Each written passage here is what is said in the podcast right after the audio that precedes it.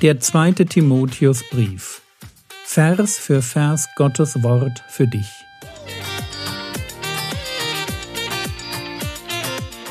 Ich brauche eine Auszeit und deshalb bekommt ihr in den nächsten Wochen eine ganz neue Reihe von mir zum zweiten Timotheusbrief.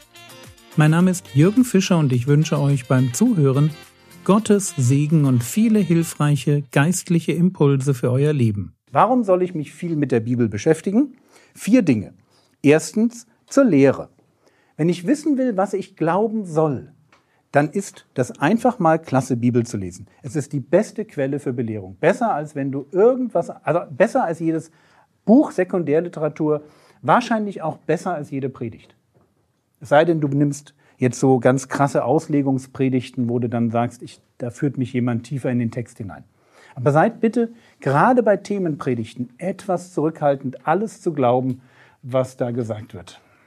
Ich, ich weiß, das ist blöd, wenn ich immer so derjenige bin, der rumstenkert. Aber es ist einfach so oft, dass ich mir was anhöre und dann denke, ja, was machst du mit der Stelle und was ist mit der Stelle?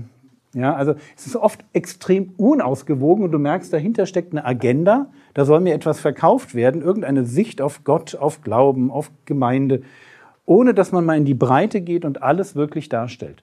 Deswegen mein Tipp, viel sich mit der Bibel selber beschäftigen. Glaube daran, dass Gott dich auch in der Bibel dorthin führt, wo er dich persönlich haben will. Und du hast ja Zeit. Leben ist lang.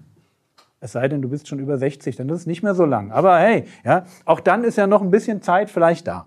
Also, nützlich zur Lehre, zur Überführung. Überführung, beste Quelle für Ermahnung, für Korrektur, dafür, dass Gott mir zeigt, wo ich gerade falsch unterwegs bin. Und das brauchen wir einfach immer wieder. Ich brauche das jedenfalls immer wieder.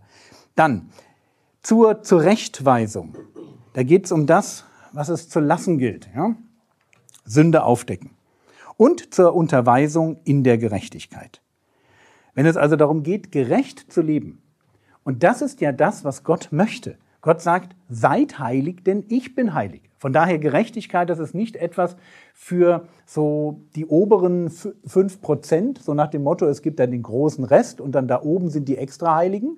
Nee, nee, wir sind alle Heilige und wir sind alle dazu berufen, so zu leben, dass Gott sich an uns freut. Vers 17, damit der Mensch Gottes richtig ist, für jedes gute Werk ausgerüstet. Richtig im Sinne von allen Anforderungen gewachsen reif, vollkommen. Stell dir das so vor. Gott sieht dein Leben. Und Gott hat in meinen Augen jetzt nicht den Plan für dein Leben. Das, an den glaube ich nicht. Ich denke nicht, dass es den Plan gibt, sondern ich glaube, dass Gott möchte, dass wir ihn mit einem Leben beschenken, wo wir uns selber kennenlernen und ihm dann alles schenken von dem, was wir haben, unsere Zeit, unsere Energie, unsere Talente, unser Geld. Also Gott möchte beschenkt werden in der Beziehung. Aber und das ist jetzt der Clou. Gott sieht ja unser Streben danach, ihm zu gefallen, einen Weg zu gehen, wo wir unser Potenzial für ihn einsetzen. Und Gott wird uns auf diesem Weg begleiten und wird uns auf diesem Weg Türen öffnen oder wie Paulus im Epheserbrief sagt, er wird gute Werke vorbereiten, die wir dann tun können. Und dabei, wenn du sagst, was brauche ich dafür, dass ich ein, ein Leben, das gelingt, ein Leben, wo ich mit Gottes Hilfe das Potenzial freischalte, was in mir drin steckt, um diese Welt mit dem Evangelium zu beschenken. Was brauche ich dafür? Dann steht hier, du brauchst genau eine Sache. Du brauchst die Bibel. Und man spricht dann an der Stelle von der sogenannten Allgenügsamkeit der Schrift. Darf ich euch ein, ein, persönliches Zeugnis hier am Ende dieses Vortrages sagen? Ich habe mich mit, mit Anfang 20 bekehrt.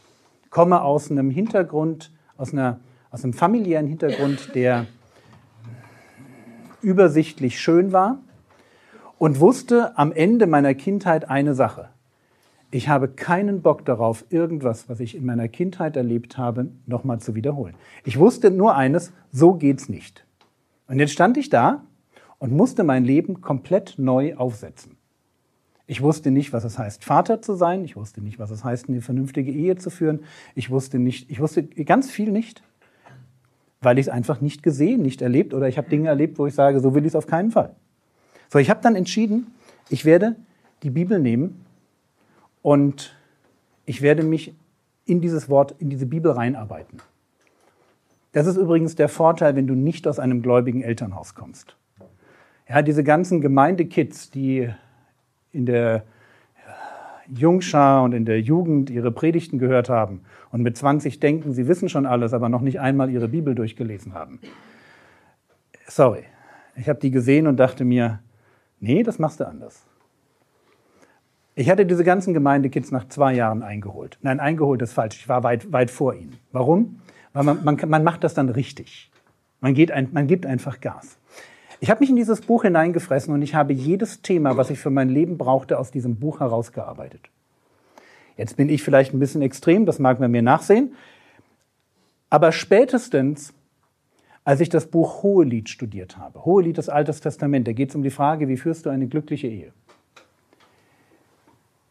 Ich war restlos begeistert, das Buch zu studieren und zu sehen, wie es geht es anzuwenden und zu erleben, dass es funktioniert. Und es ist nur die Spitze eines, eines Eisberges von guten Erfahrungen, wo ich das Gelesene angewandt habe und bis heute sagen kann, egal in welchen Bereich meines Lebens ich hineinschaue, wenn ich das getan habe, was die Bibel sagt, und ich habe es versucht, so weitgehend wie irgend möglich umzusetzen, wirklich jeder Bereich, egal ob das Zeitplanung ist, ob das jeder Bereich der Lebensführung, ob das der Umgang mit Freunden ist, mit Gemeinde ist, mit Dienst ist, schau irgendwo rein und frag mich, warum machst du das so? Und ich werde dir wahrscheinlich einen Bibelvers nennen können. Weil ich mich entschieden habe, ich werde mein Leben an diesem Wort ausrichten. Und ich kann heute sagen, ich komme aus einer desaströsen Kindheit. Und ich habe wahrscheinlich alles erreicht, wonach mein Vater sich ausgestreckt hätte und wo er nie die Chance hatte. Ich bin der Erste in meiner Familie, soweit ich das sehe, mit funktionierenden Beziehungen zu seinen Kindern, mit einer superglücklichen Ehe, abgesehen davon, dass ich eine tolle Beziehung zum Herrn habe, weiß, warum ich lebe und ich bin einfach rundum begeistert von dem Wort. Und ich möchte euch ein Stückchen ermutigen, das Geheimnis dieses Wortes zu erforschen, zu glauben, dass hier Gott mit dir kommuniziert. Und dass wirklich alles, was du brauchst, in diesem Buch drin steckt. Ich weiß, das klingt so irre. Und es braucht vielleicht auch einen Moment, bis es sich erschließt. Und vielleicht braucht es auch einen Moment länger. Das will ich auch sagen. Ich habe das gesamte Buch Sprüche Vers für Vers durchstudiert. Das hat mich drei Jahre gekostet meines Lebens. Und wenn du es nachschauen möchtest, auf Rockwords ist zu jedem Vers ein Kommentar mit einer Anwendungsfrage. Du kannst das einfach durcharbeiten. Aber einmal durch jeden Spruch durchgehen, könnt ihr euch vorstellen, was das in, einem, in, in meinem Kopf gemacht hat? Was das einfach bedeutet, mal alle Themen angeschaut zu haben? Ich habe zu jedem ethischen Thema, was mir relevant war, dann eine Zusammenstellung gemacht. Was sagt die Bibel dazu? Und dann haben wir das veröffentlicht als Ehepaar in dem Buch mit Werten erziehen und prägen, damit Eltern das ihren Kindern weitergeben kann. Du kannst einfach auf Frogwords reingehen und kannst dir das anschauen. Dann Kannst das einfach durchgehen. Kannst quasi sagen, oh, ich hatte ja nie christliche Eltern. Ja, macht nichts. Dann mach den Erziehungskurs mit dir selber in deiner stillen Zeit. Geht ganz fix. Sind, glaube 96 Themen. In 96 Tagen hast du alle relevanten Themen durch. Mach das und du wirst irre viel über dein Leben lernen. Und wenn du eine Frage hast, wenn du wissen willst, Jürgen, warum sagst du immer, dass eine Ehe zum Beispiel auf Bewunderung und Intimität gründet? Ja, Ganz simpel. Ja, und wenn die Leute sagen, oh, das Ehepaar musste miteinander beten, dann werde ich sagen, nee, musste nicht. Warum nicht? Steht hier nicht drin. Plain and simple. Verstehst du? Steht hier, hier steht nicht, du musst das Ehepaar miteinander beten. Das steht hier nicht. Und deswegen mache ich es nicht mit meiner Frau.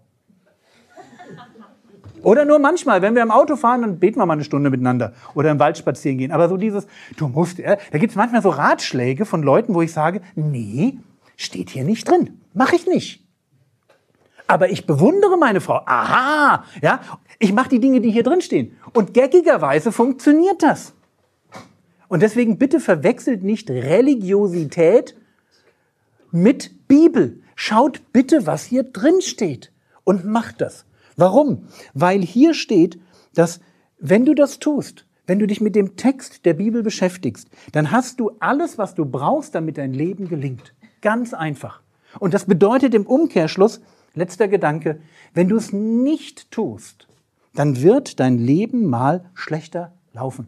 Ohne die Bibel bist du schlechter ausgerüstet. Und deswegen du entscheidest. Du entscheidest mit, mit was für einer Kompetenz und Weisheit und Weitsicht du dein Leben führst. Und du entscheidest es nicht danach, wie viel Internetrecherchen du machst, sondern wie viel Zeit du hiermit verbringst. Und was ich, wozu ich dich unglaublich gerne ermutigen würde, das wäre einfach, dass du viel liest und dann, wir hatten das bei der einen, ich glaube, ein, eines Abends hatten wir das wohl, ja, fragte mich jemand, wie viel ich Bibel lese. Also, dass du dann einfach anfängst, Themen zu studieren und dass du anfängst, dich reinzugraben, um kompetent zu sein. Wenn du das geschickt anstellst, also jetzt nicht dieses Gemeindekind-Ding, ja, wo man einfach nur so mitschwimmt, aber wenn du es jetzt mal so ganz geschickt anstellst, brauchst du zehn Jahre. In zehn Jahren hast du deine Bibel zehnmal durch, du hast alle Themen studiert und ungefähr tausend Verse auswendig gelernt. Das sind zwei Verse die Woche, das ist nicht viel. Stell dir vor, du hast tausend Verse, deckst mit diesen tausend Versen die Präsentation des Evangeliums ab, Text, deckst damit alle ethischen Themen ab, mehrfach, und hast zu allen systematischen Fragen auch noch zwei, drei Stellen. Stell dir das vor mit 30, wenn du dich mit 20 bekehrst. Das ist Kompetenz, um dann, wenn deine, wenn deine Teenager kommen und dir eine Frage stellen, dann sagst du, komm mit deinen Fragen. Ja? Weil du musst ja spätestens, wenn du so mit Mitte 20 Kinder kriegst, musst du ja spätestens mit, ich sag's mal, Ende 30 topfit sein. Weil dann bist du deinem Endgegner plötzlich Auge in Auge. Ja? Schlimmer als ein Teenager mit Fragen kommt's nie. Und das heißt, da ist ein Punkt erreicht, wo du es erreicht haben musst. Und ich wünsche euch einfach, dass ihr das glaubt und dass ihr das dann selber macht. Das wäre so ein bisschen mein Wunsch. Amen. Das war's für heute. In der nächsten Episode wird diese Reihe fortgesetzt. Mit dem regulären Podcast geht es am 14. November 2022 weiter. Viele alte Episoden finden sich auch in der App und in den meisten Podcast-Playern. Der Herr segne dich, erfahre seine Gnade und lebe in seinem Frieden. Amen.